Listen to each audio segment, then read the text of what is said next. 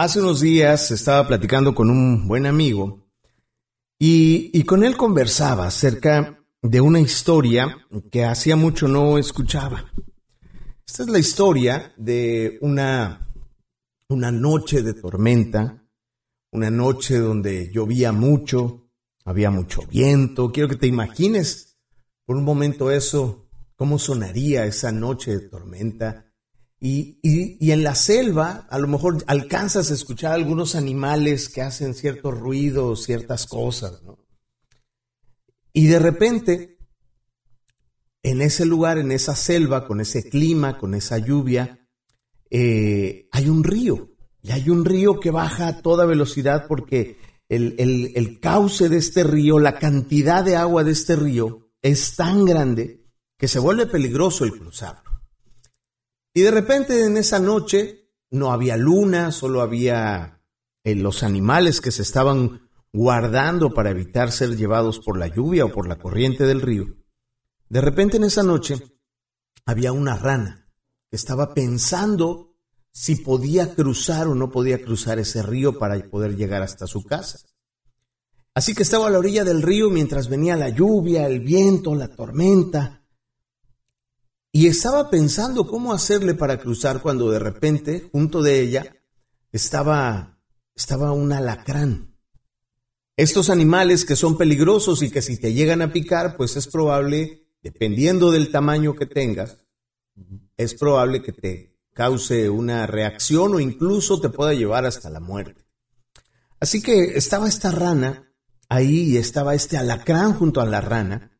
Y el alacrán voltea a ver a la rana y le dice, oye, Tú eres un animal que puede cruzar el río a pesar de la lluvia. Tus capacidades que tienes te permiten cruzar este río.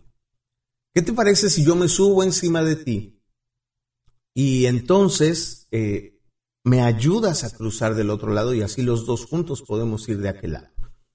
Y la rana le dice, mira, sabes que no podría confiar en ti. No podría confiar en ti porque, ¿qué pasa si tú me picas ¿Qué es lo que me va a garantizar que tú no me vas a picar? A lo que el escorpión, el alacrán, le dice, mira, es muy fácil. Yo te puedo asegurar, te puedo asegurar que no te puedo picar. Porque si yo me subo encima de ti, tú empiezas a cruzar el río y vamos a la mitad del camino y yo te pico, pues vamos a morir los dos. O sea, vamos a morir los dos porque eso implica que tú murieras y que yo no alcanzara a llegar al otro lado y que la corriente del río me mate a mí también. Después de pensarlo por unos instantes, la rana dijo, mm, me parece convincente lo que dices, así que hagamos un tal, súbete, súbete en mi espalda y yo te llevaré del otro lado del río. Y así la rana, con el alacrán en la espalda, empezó a nadar. Iban como a la mitad del río, en medio de esa noche de tormenta, cuando de repente sintió la rana un tremendo calor por el piquete del alacrán. Voltea a la rana a ver al alacrán y le dice, oye, tú prometiste que no me picarías. Ahora moriremos los dos porque no voy a alcanzar a llegar al otro lado. A lo que el alacrán se le queda viendo y le dice, perdóname, Perdóname, pero, pero esta es mi naturaleza. Ya nos podemos ir, ¿no? ya terminó. ¿Cuántas veces el río te ha tenido que llevar porque tu naturaleza te llevó a ese punto? Es más, ¿cuántas veces has arrastrado a alguien a la muerte?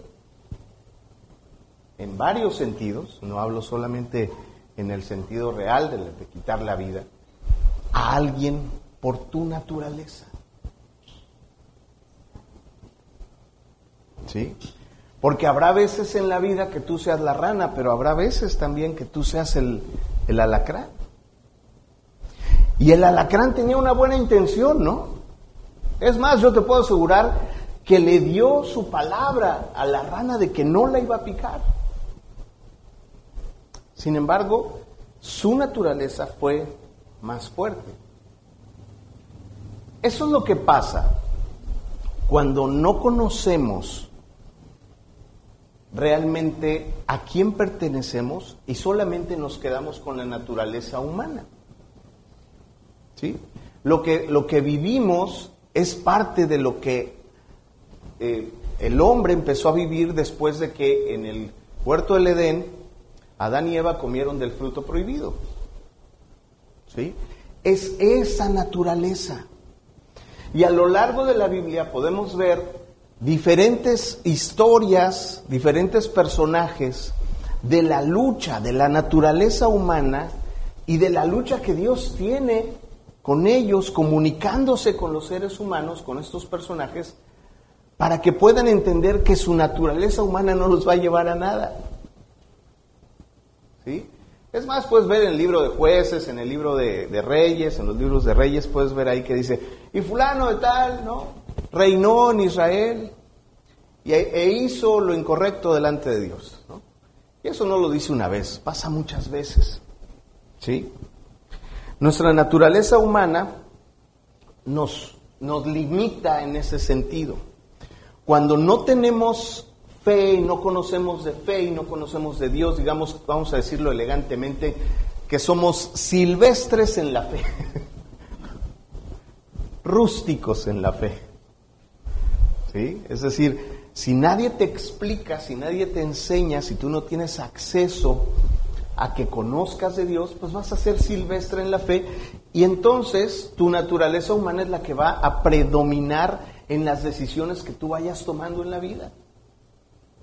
Afortunadamente hay un manual de instrucciones, hay un libro que a lo largo de muchos años hoy podemos tener acceso donde tú puedes conocer cuál es la naturaleza a la que realmente perteneces, que es la naturaleza sobrenatural de Dios. ¿Sí? Pero si no lo conoces, pues vas a ser como el alacrán. Y fíjate que esto se lo preguntaba el, apóstol Pablo. ¿sí?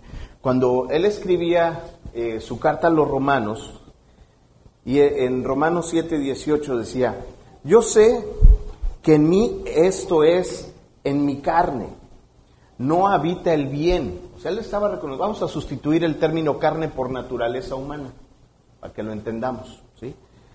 Yo sé, yo sé que en mí esto es mi naturaleza humana, no habita el bien, porque el querer el bien está en mí, pero el no hacerlo, no hago el bien que quiero, sino el mal que no quiero. Esta lucha la tenía el apóstol Pablo en el momento que escribía esto. Dice, y si hago lo que no quiero, yo no hago, yo no hago, yo no lo hago, sino el pecado que está en mí. ¿Sí?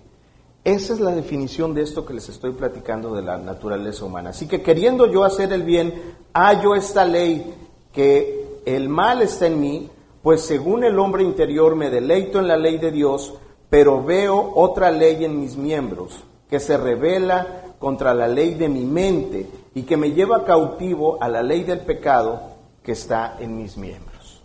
¿Sí? Esto es en Romanos 7, del 18 al 23.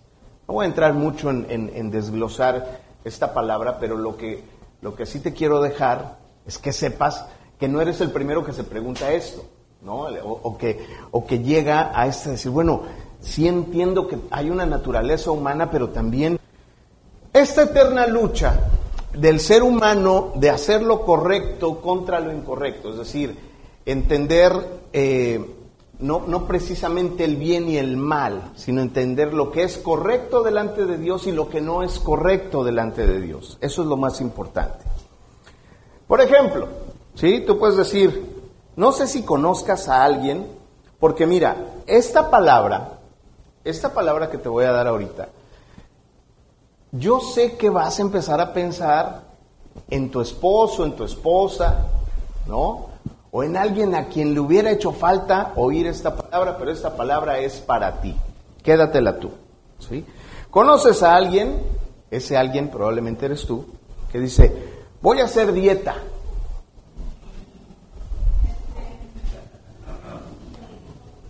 ¿Ok?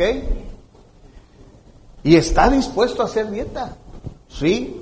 Y si fueron con la nutrióloga Claudia, ella ya les explicó las razones de que sí, que no, por qué, ¿no? Y si fue con la nutrióloga Claudia y además les mandó a hacer análisis, ya sabe cómo está la glucosa, el colesterol, el no sé qué, el no sé cuánto, ¿no? Y tienes que hacer dieta.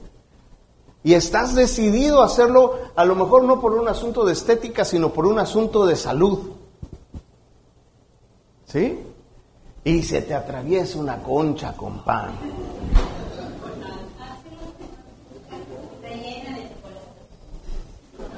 ¿Dónde las venden esas hoy?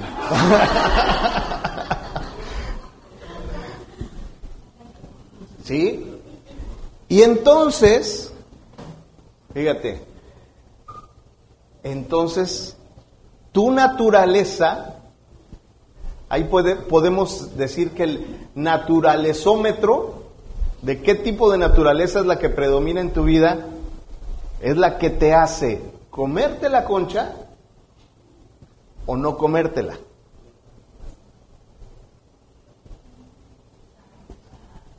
Entonces, si quieres saber dónde estás tú y qué tanto tienes naturaleza humana o qué tanto tienes naturaleza de Dios, pues ahí vele viendo, ¿no? Y así en cada reto de la vida, ¿sí? Ahora, hoy, hoy están de moda, lo hemos platicado en otras ocasiones, están de moda los coaches, ¿no? ¿Qué es un coach? Pues alguien que te ayuda ¿no? Y que incluso te puede inspirar para que hagas algo. ¿no? Si te metes al gimnasio y tienes un buen coach, lo más seguro es que no te rindas, ¿no? Cuando yo iba al gimnasio de, Roger, pues él es un buen coach, ¿no? Y entonces él decía, ándale, no, y, me veía tomando refresco y sape, ¿no? Y este, es un buen coach, ¿no? Porque su propósito era ayudarme. Si tienes un buen coach, lo más seguro es que te vaya bien. ¿sí? Ahora imagínate que el coach fuera panzoncito.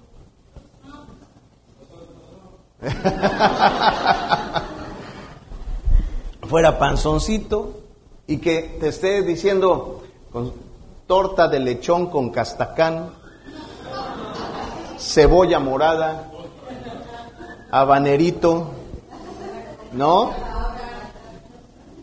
Coca Light. ¿No? Y que, que te diga, bueno, no, no, ¿qué?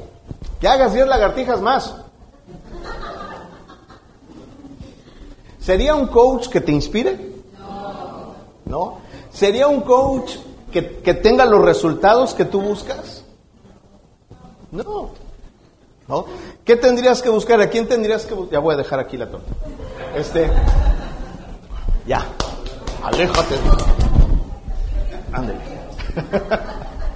¿Qué tendrías que buscar en un coach? A ver, díganme. Ayúdenme. Disciplina. Conocimiento. Alguien que esté haciendo eso que buscas, ¿no? Alguien que tenga el resultado. ¿Sí? Ok, ¿quieres dejar tu naturaleza humana de lado? Tienes que buscar a alguien que lo haya hecho.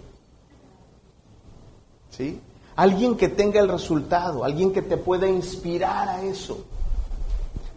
Esa es la buena noticia. La mala noticia es que nadie ha podido. Bueno, sí.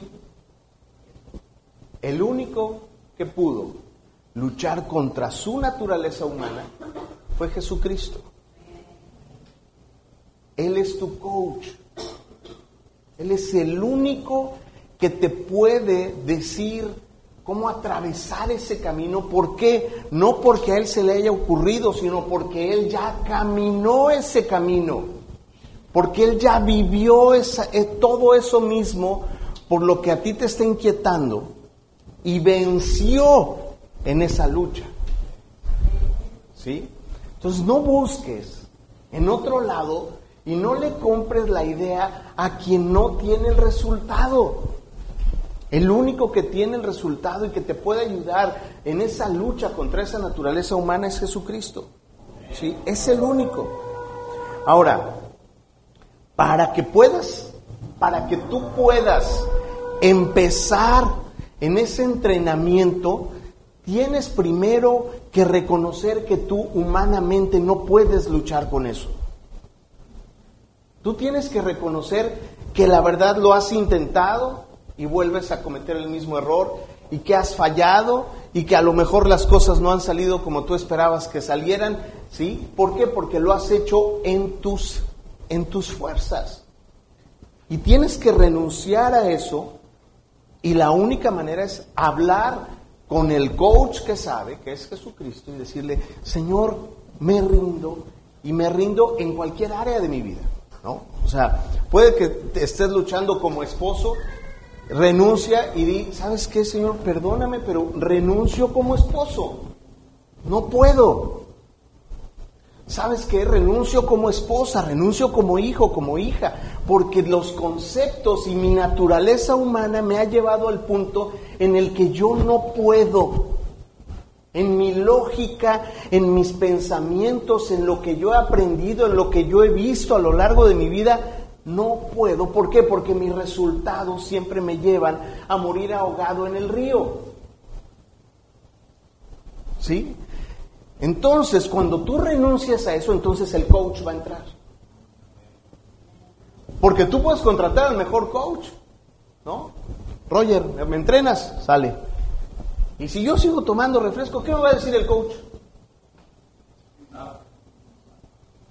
Pues se va a reír el primer día. El segundo día me va a explicar, oye, mira, el refresco, esa panza que tienes es, ¿no? Sí. Para el tercer día me va a decir, a ver, ¿de veras quieres que te entrene? Yo soy un coach certificado, yo sé lo que hago, y si de verdad quieres tener ese resultado vas a tener que dejar de hacer esto. ¿Cierto o no?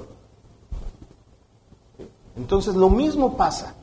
Dios, fíjate, Dios no tiene prisa. El tiempo de Dios es diferente en el tiempo del humano. ¿Sí? El que debería tener prisa eres tú. Y entender entonces que mientras más rápido tú renuncies a eso, más rápido vas a dejarte ser entrenado por quien ya logró vencer esa naturaleza. Pero si te tardas, pues digo, Dios no tiene prisa. Dios anhela que regreses a casa. ¿Ok? Hay hay dos cosas que ocurren cuando nosotros caemos y terminamos arrastrados por el río. Ok, cuando sabe, fíjate, cuando tú sabes que estás haciendo mal las cosas y aún así las haces o algo incorrecto, tú sabes que, que eso que vas a hacer, esa decisión que vas a tomar está mal y aún así la haces, porque eso nos pasa a todos, ¿eh? O sea, a todos nos pasa llegar a ese punto. Bueno, suceden dos cosas, dos posibles caminos. Uno, empiezas a sentir culpa. ¿Sí? Es decir, te empiezas a sentir culpable y la culpa te lleva a la queja, ¿sí? La queja te, te lleva a buscar culpables, ¿sí? A justificarte y el exceso de culpa genera inmunidad. A ver, lo voy a repetir. El exceso de culpa genera inmunidad. ¿Inmunidad de qué? En el pecado. O sea, ya ni lo sientes. Da lo mismo porque estás tan acostumbrado a hacerlo y a fallar que aunque ya sabes, que ya no te pesa. Porque buscaste un culpable. ¿Sí? ¿Quieres saber cómo anda tu culpómetro? Digo, por si sabes del primo de un amigo. ¿Sí? Ok. Piensa en una situación que te haya pasado en los últimos días. Ahí complicada, donde tú cometiste un error y tú sabes que tú cometiste un error. ¿Sí? Vamos a suponer que vas caminando en tu casa, ¿no? Así camino yo en mi casa. Vas caminando en tu casa y de repente te tropezaste. Si en el momento que te tropezaste tú dijiste, ¿quién me metió el pie? ¿Quién dejó tirado algo? O cualquier cosa relacionada con quién, tienes una buena posición en el culpómetro. ¿Quién fue? ¿Quién lo dejó? ¿Quién no lo puso? ¿Quién? ¿No? Ahí tu naturaleza humana está, mira así. ¿Sí? Y el exceso de buscar culpables te va a generar inmunidad. Ahora, ese es el primer punto, ¿no? el primer camino que tú puedes llevar. Buscar culpables. El segundo, el segundo es, híjole, ese sí es totalmente VIP. El segundo es el arrepentimiento. No cualquiera accede al arrepentimiento. Es más, tú no puedes. Solo no puedes entrar en arrepentimiento. El único que te puede llevar al arrepentimiento verdadero es el Espíritu Santo. Pero si no lo conoces o no lo dejas entrar, no te va a llevar al arrepentimiento. No puedes. ¿Sí? ¿Por qué? Porque el arrepentimiento es un lugar incómodo. El arrepentimiento no es un lugar cómodo. La culpa sí es muy cómoda. ¿Por qué? Porque si yo me tropecé, es más, voy a agregarle responsabilidad mía. Andaba yo sin chanclas. ¿Ok? O sea, y me tropecé porque yo andaba sin chanclas. Y en el momento que yo le echo la culpa al perro, a la muchacha, a mis hijos, a mis hijas, a mi esposa o lo que sea, yo descanso en que ellos tuvieron la culpa. ¿Sí? Si yo me voy al arrepentimiento y logro el arrepentimiento verdadero, yo no descanso, porque es un lugar incómodo. Porque el arrepentimiento te prepara para la batalla. ¿A la batalla de qué? De que asumas tu responsabilidad, que dejes de buscar culpables y que pagues el precio por el error que cometiste. ¿Sí? Entonces no es cómodo el arrepentimiento, no es un lugar, no es para estar sentados, ¿no? Sino que es un lugar donde lo, más seguro es que no te sientas a gusto. Pero ese arrepentimiento te va a llevar a un nivel sobrenatural que te va a llevar a abandonar tu naturaleza humana y entrar en la naturaleza de Dios. ¿Cuál de los dos prefieres? ¿Cuál de los dos escenarios prefieres? Te voy a contar la historia de Judas, seguramente lo conoces. ¿no? Judas que entregó a nuestro Señor Jesucristo por 30 monedas, ¿sí? Y la palabra de Dios dice que sintió culpa. La culpa fue tal, la culpa que sintió fue tal que lo llevó a quitarse la vida, por la culpa que sintió. Pero no sintió arrepentimiento. ¿Sí? Otra historia hubiera sido quizá si, si hubiera sentido arrepentimiento, pero no sintió arrepentimiento, se quedó en la culpa, se quedó en culpalandia y entonces ahí sabemos cuál fue su destino. ¿Sí? Si, si, ya lo analizamos y si ya nos damos cuenta de esto, te conviene renunciar a eso. ¿Te acuerdas? Eh, eh, estaba Jesucristo y llegó un joven y le dijo, Señor, yo quiero ser tu discípulo, ¿qué tengo que hacer para ser tu discípulo? Y el Señor se voltea y le dice, sí, mira, este, vende todo, este, deja todo, deja tu familia y sígueme. y, el, y el joven se entristeció porque decía, Oye, pero si son todos mis éxitos, es todo lo que yo he ganado en tantos años, es todo lo que, lo que yo he alcanzado, ¿cómo, cómo, no? No. ¿Y lo siguió no lo siguió? No lo siguió. ¿Por qué? Porque prefirió quedarse en esa comodidad y no entrar en la incomodidad de lo sobrenatural. ¿Tú qué prefieres hoy? Es decir, Jesús le decía, muere a ti mismo y entonces ven. Morir a ti mismo es esto que te estoy diciendo. Es morir a esa naturaleza humana. ¿Y, y, por qué hablamos de este mensaje? Digo, esto no es un mensaje nuevo, ¿no?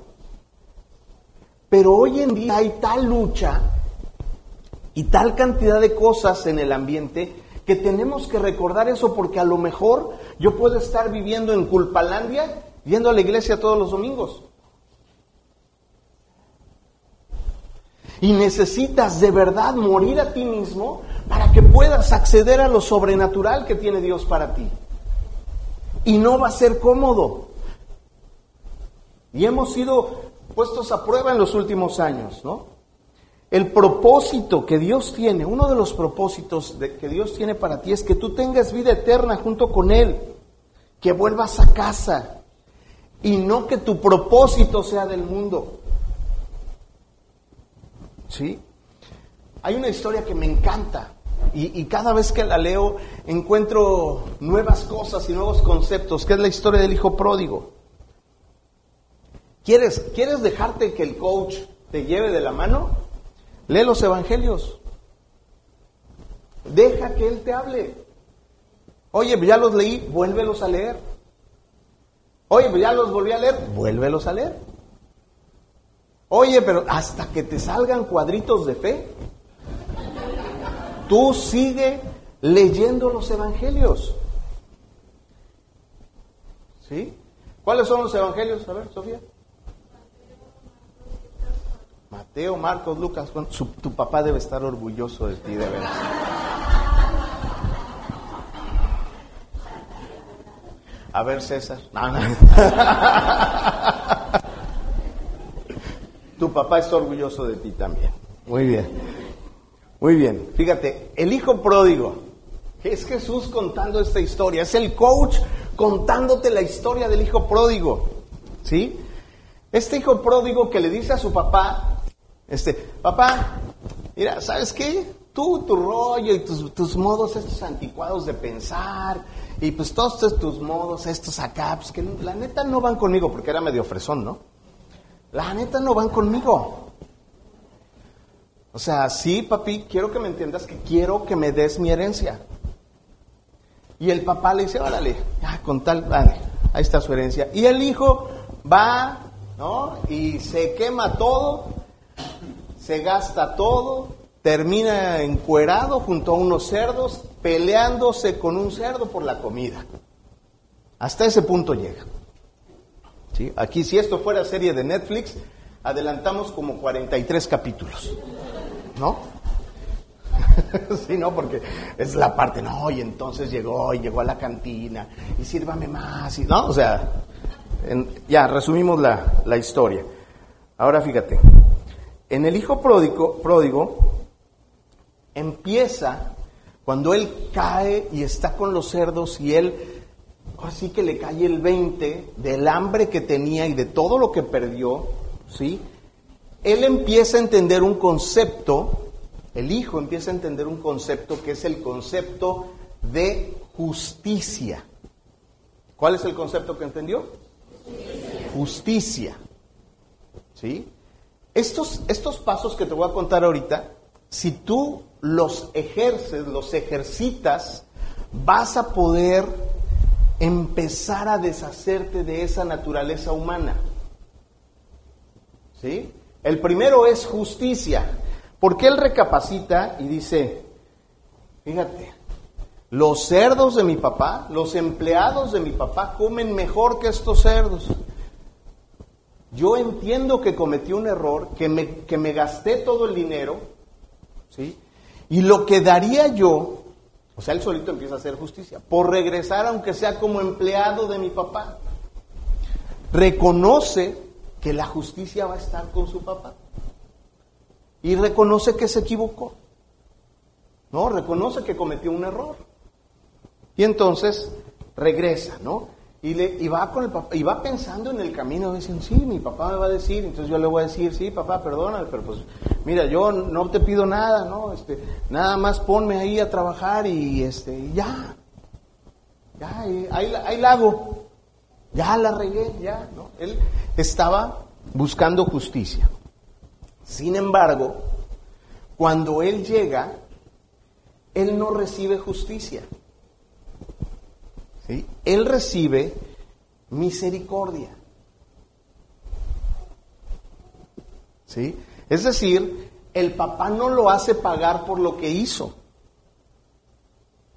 ¿Sí? Entonces, a ver, punto número uno es justicia. Punto número dos, misericordia. ¿Qué es la misericordia? A ver, pregunta de examen, por 10 puntos. Dígame, ¿qué es la misericordia? Eso es gracia. Ver tu miseria. La, la, palabra misericordia viene de miseria. ¿Sí?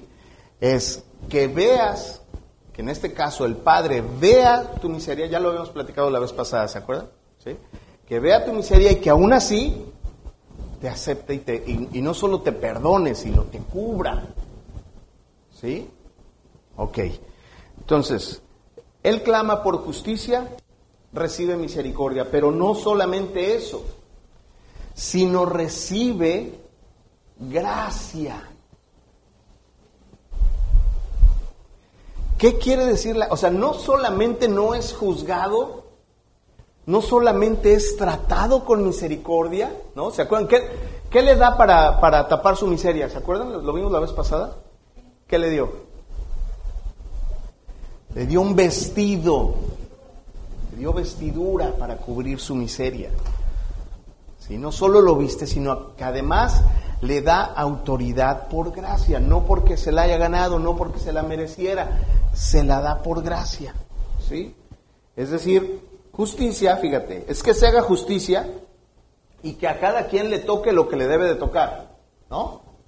Misericordia, que te perdonen la deuda que debes. Gracia, que no solo sea justo, que no solo te perdonen, sino que te den más de lo que te mereces. A ver, vamos a repetirlo. Justicia, que recibas lo justo. ¿Sí? Misericordia, que te perdonen por lo que hiciste. Gracia, que te den más de lo que mereces. ¿Sí? Pasando por, estos, por estas tres etapas, empiezas a romper tu naturaleza humana. ¿Por qué? Porque para empezar, la naturaleza humana no busca la justicia, sino busca ganar ventaja. Te voy a poner un ejemplo. ¿Cuánto cuesta el nuevo iPhone? ¿En qué iPhone vamos? En el iPhone 43. Muy bien. XYZ. 32 mil pesos. Ok. ¿16? Ok. iPhone 16, 32 mil. ¿Quién le sobran hoy 32 mil pesos para que me regale un teléfono? No, ok. Fíjate, vamos a suponer que tú dices, no, es que yo por mi trabajo, o sea, ¿sí me entiendes? O sea, yo tengo que tener un iPhone, ¿no? Y vamos a suponer que vas a Coppel y dices, bueno, pues mira, ahí está mi celular, 32 mil pesos. ¿Sí? ¿Está bien? Y vas saliendo de tu casa, ¿no? Y junto de tu casa vive un vecino, unos vecinos que todo el tiempo se la pasan peleando sus papás. Tú nada más oyes cómo se pelean, cómo se dicen, los gritos, no pasa aquí, ¿verdad? Este, los gritos, cómo la mamá trata a los hijos, el papá trata a la mamá, la mamá cuando no está el papá cómo trata a los hijos, ¿no? Toda esa historia. Tú traes tu celular nuevo que acabas de sacar en Coppel. ¿Sí? Y en eso, uno de los chamacos de esa casa viene en su patineta. Y ¡zas! ¿No? Y el teléfono, mira. Y no cae ni así, ni así, ni cae así. La mera orillita del lado donde está la huella. ¿Sí? Y el teléfono queda inservible. ¿Qué haces? No me digas, no me digas. No me digas porque va a salir ahí tú, tú, tú. A ver, ¿qué? pero sí quiero que identifiques qué haces. Quiero que identifiques qué pasa, la neta, la neta, qué pasa en ti. ¿Sí? Y tú dices, y tú dices, yo soy un hijo de Dios. Las cosas materiales no me importan. Y la deuda que todavía ni lo he terminado de pagar, es más, hijo. Y entonces, fíjate, ya eres un hijo de Dios, ya sabes, ¿no? Entonces dices, a ver, chamaco, ven acá. Ay, Señor, perdón, es que mire que yo venía y todo, ¿no? Eh, el culpómetro. Ay, ok, ok, ok, mira. Por eso, por esto que hiciste, yo debería llamar a la policía. ¿O no? Pues sí, oye, te tiró 32 mil pesos a la basura. Y además decidí, cuando la señorita del Coppel te dio el teléfono, te dijo, ¿quiere pagar el seguro? Tú dijiste, no.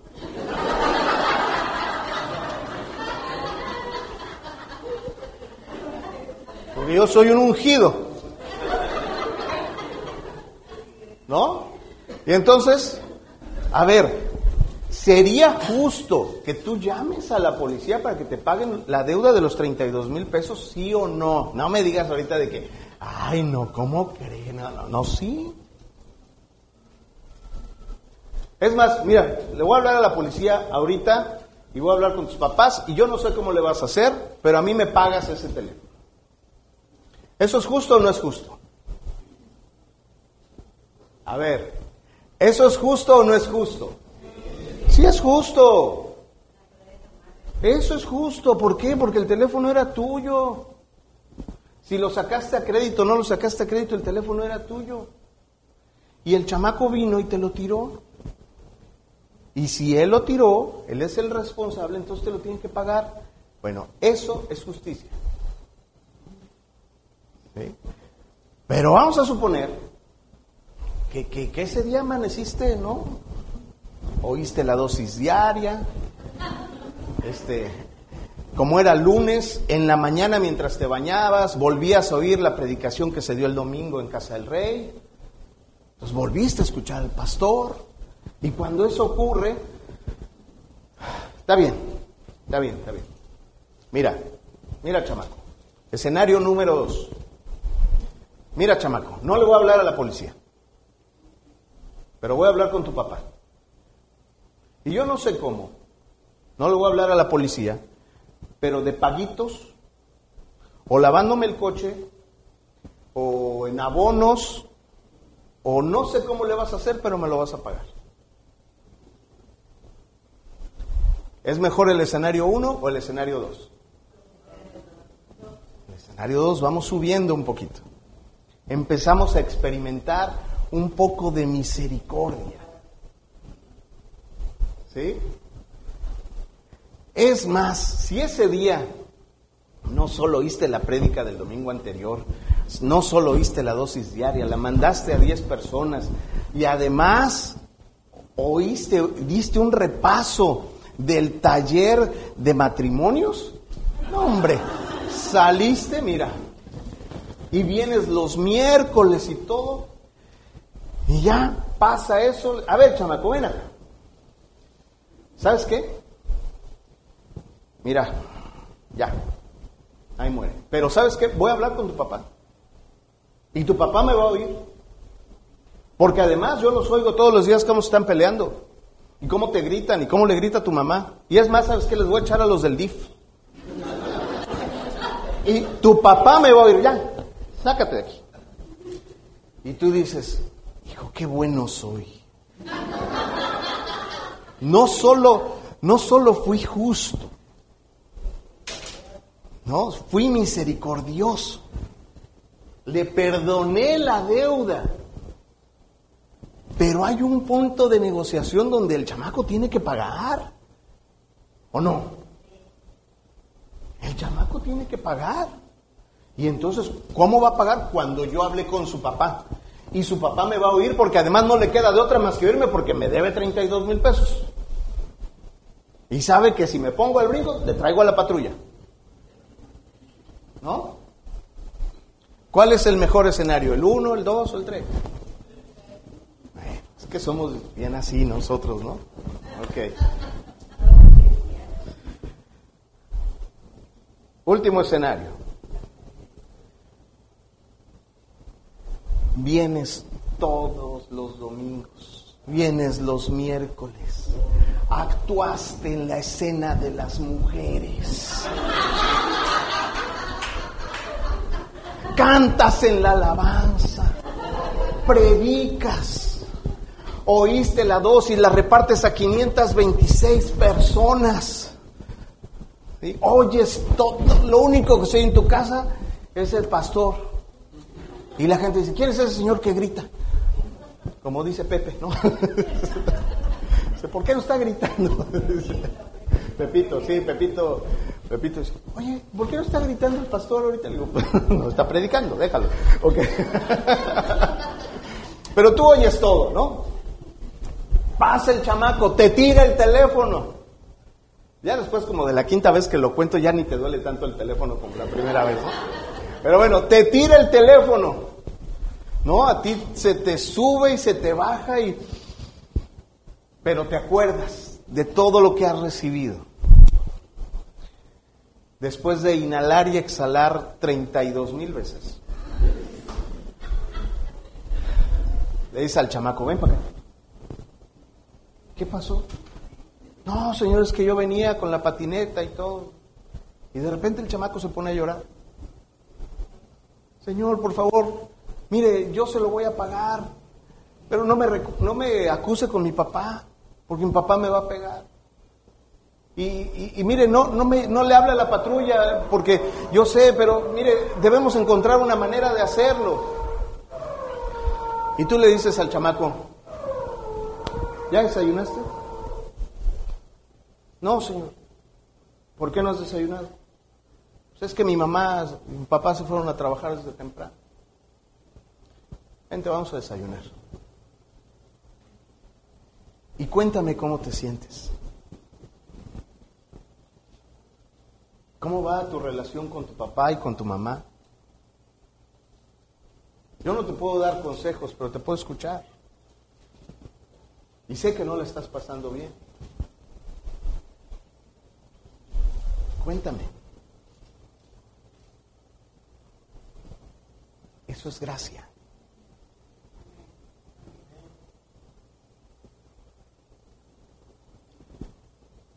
¿Realmente experimentamos la gracia?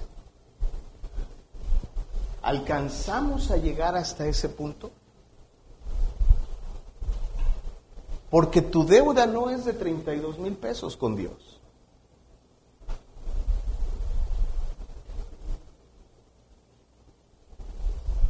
Tu deuda con Dios es mucho más grande. Y Él te llama. Y Él te dice, ven, ven a casa, cuéntame. Cuéntame cómo te sientes. ¿Qué problema tienes? Señor, yo sé que he cometido errores, sí, yo sé, yo sé que los has cometido. Pero ven.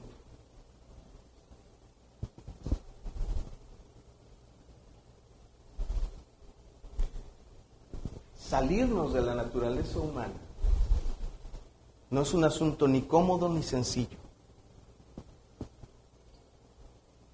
¿Sí? Pero Dios envió a su Hijo a que muriera en la cruz por ti y por mí. Y que nuestras deudas fueran pagadas en cada gota de sangre, en cada clavo, en cada dolor. Y que en esa cruz se fuera toda la deuda completamente. Si tú, si tú no alcanzas a entender esto y eso no te lleva a tomar hoy una decisión, lo más seguro es que te quedes en el mundo y vas a tener que sufrir y padecer de culpa y de muchas otras cosas. Y vas a seguir dañando tu vida y la vida de los demás, como pasó con el escorpión y con la rana.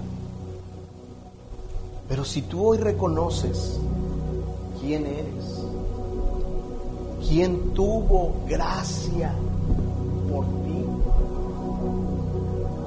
puedes acceder a una naturaleza sobrenatural que está fuera completamente de toda lógica. Es que no es lógico perdonar una deuda así, claro que no es lógico, en el mundo no es lógico. Y en el mundo te van a decir, eres un tonto, debiste haber hecho que ese chamaco te pagara. En lo sobrenatural de Dios no hay lógica humana. La lógica de Dios es diferente. Porque si fuera por lógica humana, tú y yo estaríamos más que perdidos. Pero hoy, tú y yo podemos entender que podemos acceder a mejores cosas, no por nosotros, no por lo que yo haga, sino por la gracia de Dios.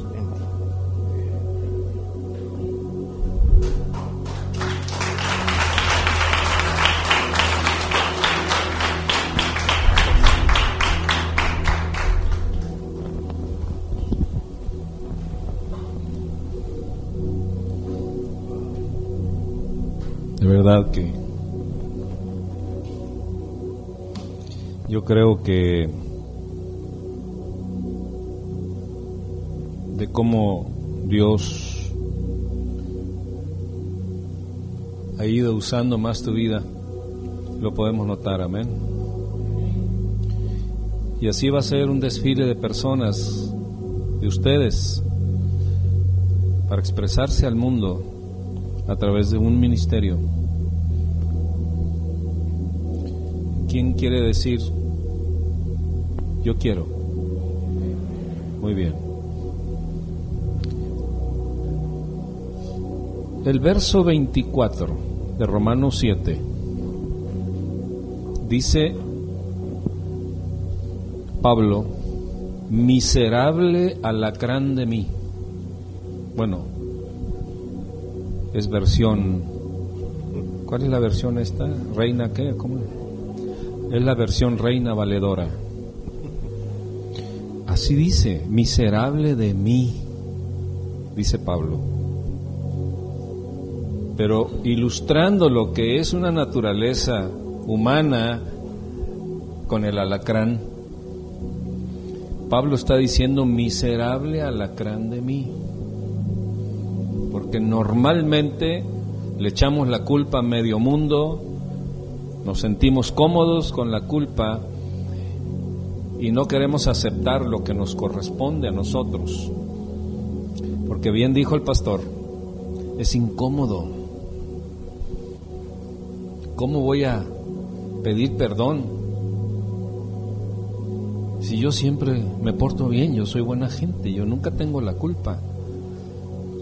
Pero el problema de esto, el problema de fondo es que quienes se quedan en el lado de, echarle la culpa a todo mundo, así muere, sin alcanzar misericordia, sin alcanzar gracia y sin alcanzar salvación.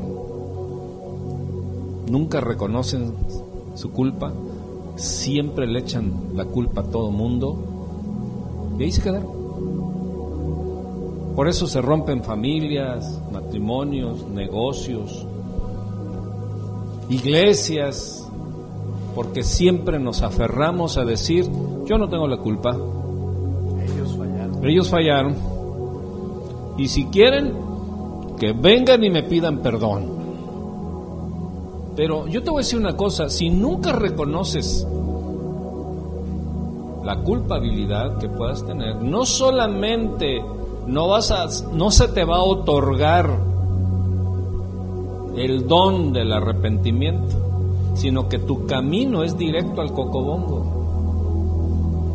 y allá te vas a perder y allá te vas a justificar toda la vida y así vas a terminar. O así va a terminar la situación o en el mundo, así va. Pero tenemos una gran oportunidad en Cristo Jesús. Ponte de pie.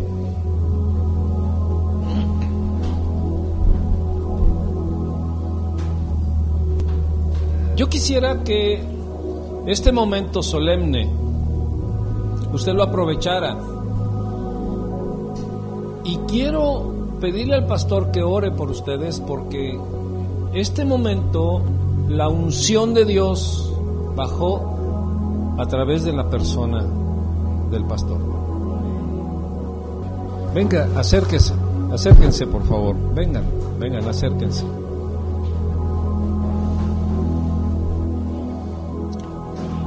Usted, usted podría decir, bueno, yo de verdad que no tengo mucho que decir o que pedir o, porque la predicación no fue tanto para mí, sino para un amigo que conozco, una amiga o algo. Bueno, simple y sencillamente por el temor de Dios de no terminar sin arrepentimiento, acérquese.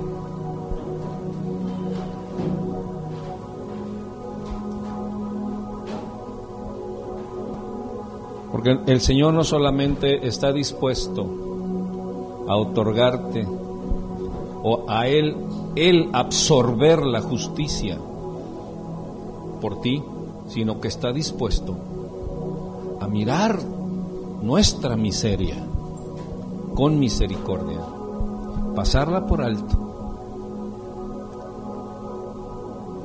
y luego premiarte Porque al hijo pródigo, que no merecía, le dio vestidura, le dio anillo, hizo fiesta y lo puso en alto. Si tú quieres que Dios te otorgue, en primer lugar, el don del arrepentimiento, porque es un don de Dios, tú necesitas reconocer que tienes parte de culpa, de las situaciones y condiciones. No lo evadas, porque si no, nunca experimentarás el don del arrepentimiento. Nunca, siempre, siempre y siempre y siempre estarás echándole la culpa a algo o a alguien. Jamás vendrá el don del arrepentimiento. Pero si tú reconoces tu culpabilidad, el don del arrepentimiento está alrededor de ti. Cierra tus ojos. Yo quiero que el pastor pase y toque tu frente. Solamente va a tocar tu frente. Pastor, por favor. Solo toque su frente para que alcancen todos a ser tocados. Padre, en el nombre de Jesús. En el nombre de Jesús, Señor. Estamos aquí, Padre, esta mañana. Otórgales el don del arrepentimiento, pastor. Otórgaselos. Dáselos es otorgado el don del arrepentimiento. Dios está viendo el corazón de cada persona y es otorgado, es otorgado el don del arrepentimiento. Dios está regalando en esta oh oh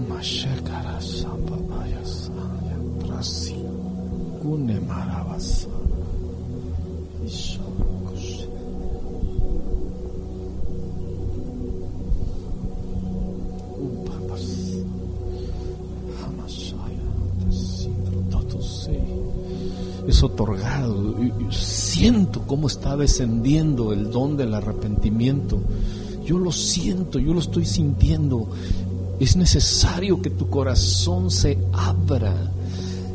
Deja a un lado las cuestiones mentales. Deja a un lado todo el orgullo o todas las cosas o todas las búsquedas que puedas tener en, en filosofías, en, doctrinas humanas, en costumbres, en, profesiones, en, cosas por el estilo. Deja que el don del arrepentimiento descienda a tu corazón. Deja que, caiga. Eh, milagrosamente, maravillosamente en ti. Anhélalo, deséalo. Dile, Señor, yo anhelo ese don de arrepentimiento, Señor, porque porque yo sé, Señor, que cuando viene ese don a mi corazón, me espera tu misericordia, Señor. Ah, pasita de Masaya. Oh, Masaya. Oh, poderoso Señor. Dios maravilloso, tú estás aquí, Señor, otorgando a cada uno, Señor, de acuerdo, Padre, al corazón de la gente. Tú miras el corazón de la gente, súbele poquito. Tú miras el corazón de la gente, Señor.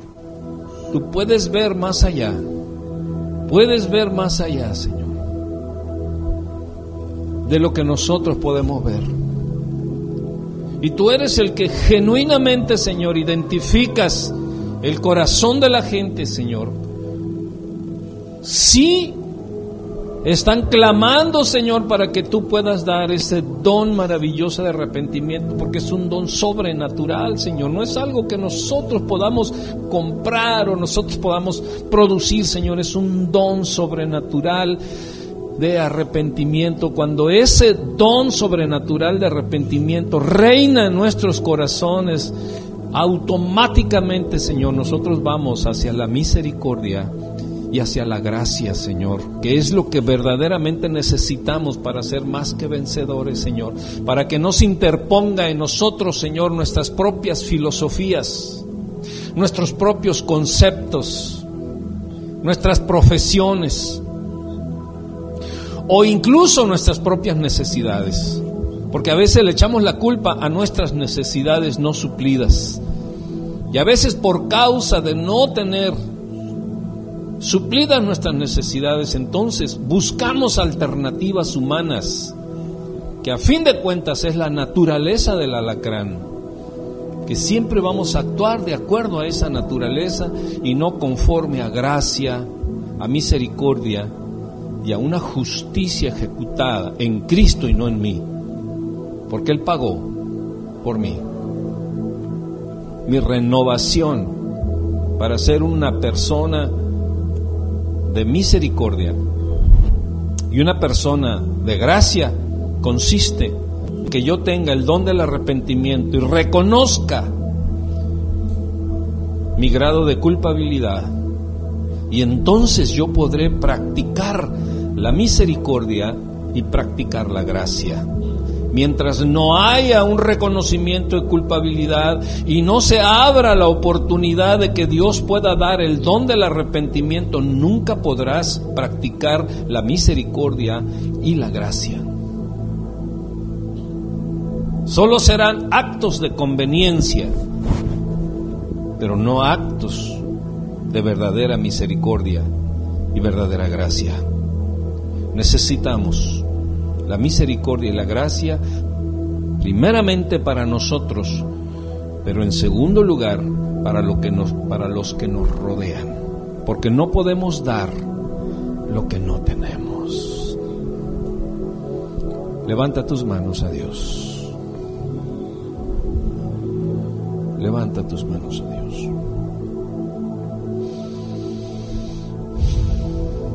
Dile Dios, ya no quiero estar en esa naturaleza en esa naturaleza. Quiero tener una mentalidad espiritual. Quiero tener un corazón espiritual. No me importa lo que diga la gente, no me importa lo que diga el mundo, pero de hoy en adelante voy a reconocer mi culpa.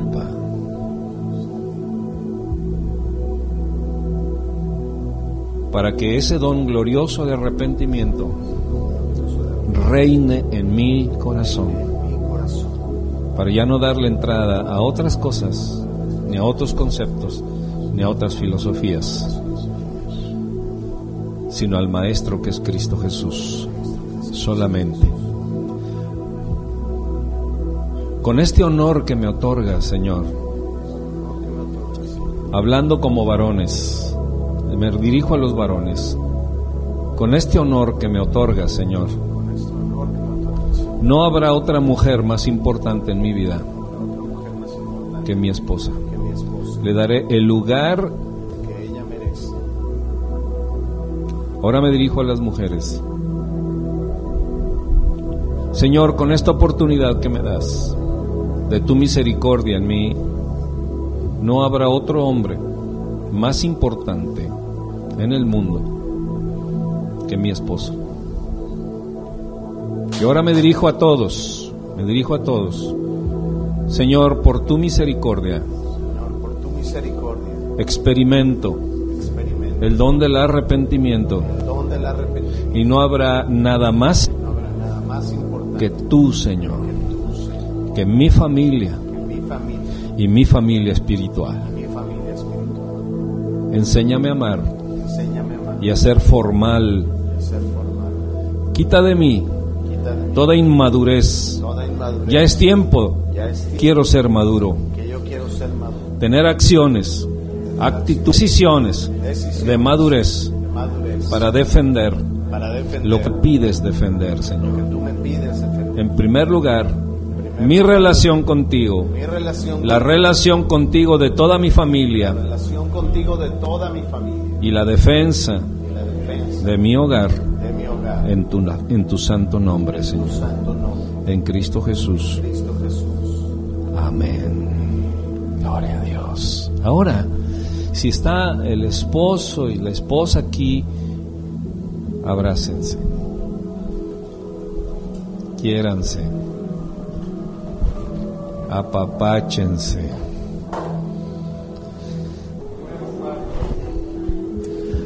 Si están aquí los miembros de su hogar, de su familia, sus hijos, vaya con ellos y abrácelos y díganle la gran oportunidad que Dios me da de la- del arrepentimiento que es otorgado por Dios. En mi corazón. Ahora, prométale cosas bonitas. Dígale, te voy a comprar zapatos.